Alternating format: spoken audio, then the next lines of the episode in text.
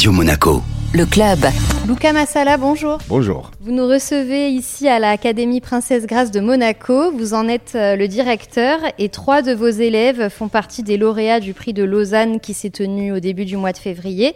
Il faut dire que c'est un concours de danse extrêmement prestigieux. C'est même le plus prestigieux du monde. Exactement, c'est un petit peu comme les Olympiades dans le sport euh, ou le, le, championnat du monde dans le football. Donc l'Académie Princesse Grace a réussi à placer trois de ses élèves en finale et qui ont en plus reçu des prix et des bourses. Exactement, ils ont reçu six prix. En fait, on a reçu six prix en tout. Les trois élèves ont, ont gagné trois bourses d'études pour aller travailler l'année prochaine dans une compagnie professionnelle. Et plus, Paloma, elle a gagné le prix du public et le prix du théâtre. C'est-à-dire le prix du public, c'est les gens qui étaient dans le public qui ont voté pour elle comme la meilleure danseuse.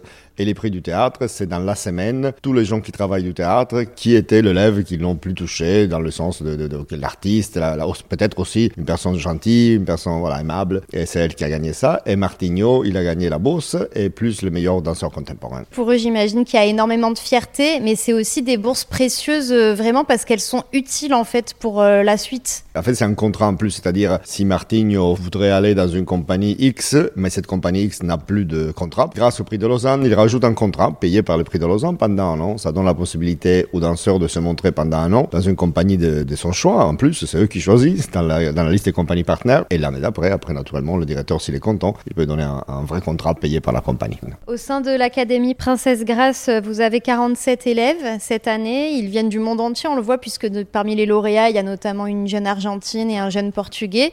Comment se passe la sélection? Ça commence à 12 ans, c'est ça, pour rentrer? Alors, au début, quand je suis arrivé en 2009 à Monaco, c'était 14 ans, 14, 18 Et après, petit à petit, les élèves ont été recrutés un peu plus jeunes. Et alors, en fait, je fais des auditions à travers un concours. C'est un concours où il y a par an au moins 10 000 élèves. Alors, ça nous permet d'aller dans un endroit avec une trentaine d'autres directeurs d'école comme l'Opéra de Paris, le Ballet de Stuttgart ou le Royal Ballet de Londres et regarder dans une, un week-end euh, 3000 personnes. Et après, la difficulté, c'est que quand la même personne est demandée par beaucoup d'écoles, voilà, là, ça devient un peu difficile, mais c'est pas un marché parce qu'en plus, il n'y a pas d'argent qui, qui est, dedans. C'est pas comme dans le football. Oui, J'allais dire, c'est presque un mercato, mais il n'y a pas de transfert euh, non, non, avec des millions d'euros. Non, pas du tout. Il y, a pas... il y a des écoles, des fois, qui font des offres aux parents, qui disent si votre fille vient dans notre école, on vous donne 1000 euros. Alors, mais bon, pas du tout, on n'est pas là. Notre école ici à, Monaco, c'est une école très spéciale. Elle est, très petite, c'est quand même un endroit incroyable. La fusion avec les ballets de Monte Carlo depuis 2013 fait que quand même il y a une fusion avec la compagnie. J'ai beaucoup d'élèves qui sont au ballet de Monte Carlo qui aujourd'hui dansent des premiers rôles. Alors les élèves qui viennent ici savent que déjà c'est une discipline assez importante. Ils viennent ici pour apprendre une éducation aussi, pas seulement à danser. Et on travaille beaucoup sur l'unicité de la, personne. C'est-à-dire moi je ne prends pas une personne pour être comme une autre. Chaque élève doit grandir à sa façon, comme une fleur. Il y a des fleurs qui grandissent plus vite que d'autres. On n'a pas cette envie de juste prendre des élèves pour avoir l'académie qui est remplie d'élèves. L'année dernière, par exemple, j'ai vu 15 000 élèves et j'en ai pris 11. Comment ça se passe la scolarité en dehors de la danse? Alors la scolarité, c'est fait sous forme de scolarité par Internet, c'est-à-dire pour le français sur le CNED. Et on a des professeurs ici qui viennent aider, c'est-à-dire un élève, il va pas faire tout le jour 5 heures d'école avec les professeurs, mais il va faire des cours tête à tête avec le professeur, certaines heures par semaine. Et pour les Italiens, pour le Brésilien, tout ça, ils ont un tuteur qui les aide à étudier et tout est fait par, par Internet. Au niveau humain, comment ça se passe entre les élèves et même avec l'équipe pédagogique? Moi, depuis que j'ai eu 23 ans, je savais que je voulais être directeur pour la simple raison que je trouvais que souvent, dans notre métier, je parle de la danse, on a été toujours confronté avec des gens où l'humanité n'était pas, pas au top, peut-être parce que la, la discipline elle était très, tellement importante qu'on oubliait des fois ce côté humain. Alors, je suis quelqu'un de très humain. La discipline, je l'ai au plus haut niveau, l'éducation, c'est au plus haut niveau, mais vous savez, quand je vous quittez votre famille, moi je quittais ma, mère et mon père à l'âge de 10 ans pour la danse, je suis allé habiter à New York à l'âge de 14 ans, c'est quand même quelque chose de très déchirant. On, on s'aperçoit pas à cet âge-là, mais c'est quand même quelque chose de très déchirant. C'est quelque chose quand même qui nécessite une guide derrière tout ça, qui nécessite beaucoup d'amour, beaucoup de respect, parce que quand même c'est un choix énorme pour un garçon ou une fille à cet âge-là, déjà de dire, voilà, je pars à 9000 km pour faire la danse. Alors il y a beaucoup, beaucoup d'amour, des fois un petit peu trop, dans le sens que les élèves viennent parler de tout. De, des fois quand je sors de mon bureau, il y a la queue de, de 10 élèves assis comme si on était dehors dans, dans un cabinet de psychologie. Ils ont besoin de se confier. De confier, mais des fois, un tout petit souci peut se transformer dans quelque chose d'énorme à cet âge-là. Et alors, c'est une des priorités de l'académie que les élèves peuvent euh, venir parler de, tout. Des fois, naturellement, à l'intérieur de moi, j'y rigole un petit peu parce que c'est des problèmes qui sont vraiment très, tellement minimes. Parfois, vous, ça vous paraît dérisoire, mais pour eux, c'est une montagne. C'est énorme et je sais que ça aide beaucoup. Si on prend l'exemple d'un train, si un des wagons euh, sort de, de rail, ben, tout le train s'arrête. Alors, pour moi, c'est important en tant que euh, directeur d'être un leader, d'avoir une vision. Cette vision doit être comprise et acceptée, nourrie par l'équipe pédagogique. Tout le monde, pas juste les professeurs de danse. Cette vision doit être accompagnée, nourrie et critiquée aussi par ton équipe parce que c'est important aussi d'écouter la critique des autres euh, et de comprendre après si c'est vraiment là où tu veux aller ou non. Alors, je suis vraiment content. Aujourd'hui, l'Académie Princesse Grasse est une des plus grandes écoles qui est dans le monde. Et elle est très demandée. Et on en est fiers d'avoir cette discipline, mais avec cet amour. Après, il faut savoir les dire, les choses. Mais c'est vrai que, comme on est dans un mouvement général de libération de la parole, on a entendu parler dans le milieu de la danse aussi de, de reproches, de rancunes, de petits traumas psychologiques vécus par les élèves, par exemple à l'Opéra de Paris, où il y avait eu des affaires qui étaient sorties.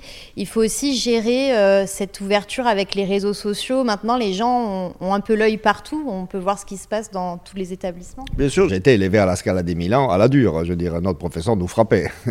Après, je ne suis pas du tout d'accord. Ce que je pense, c'est qu'aujourd'hui, c'est important qu'il y ait une ouverture des paroles. Des fois, l'ignorance fait que quand on a trop d'ouverture des paroles, on peut faire beaucoup de dégâts. Mais l'éducation fait qu'il faut dire à un enfant euh, quelque chose. Il faut leur dire, ben, ça, pourquoi tu fais comme ça, ça, il ne faut pas le faire comme ça. Vous êtes là pour les corriger, les orienter. Exactement. Après, ce qui se passe très souvent, c'est que quand on a une école où il y a la place d'avoir 50 élèves, en as 400, euh, c'est sûr qu'il y a une entrée d'argent plus importante, mais quand on lance un mot dans un studio de danse qui pour le professeur est tout à fait normal, un élève peut le prendre mal. Et c'est comme une petite graine qui se plante, et petit à petit, ça grandit. Et comme il n'a pas eu la possibilité d'en parler, là, ça, ça peut devenir dangereux. Quand on fait un couteau, on prend du, fer, de l'acier, et on le chauffe et on le, on le, on le tape. Je ne parle pas de frapper quelqu'un, mais on le, on le, tape, on le tape pour que la, la, la, lame devienne fine et prenne forme.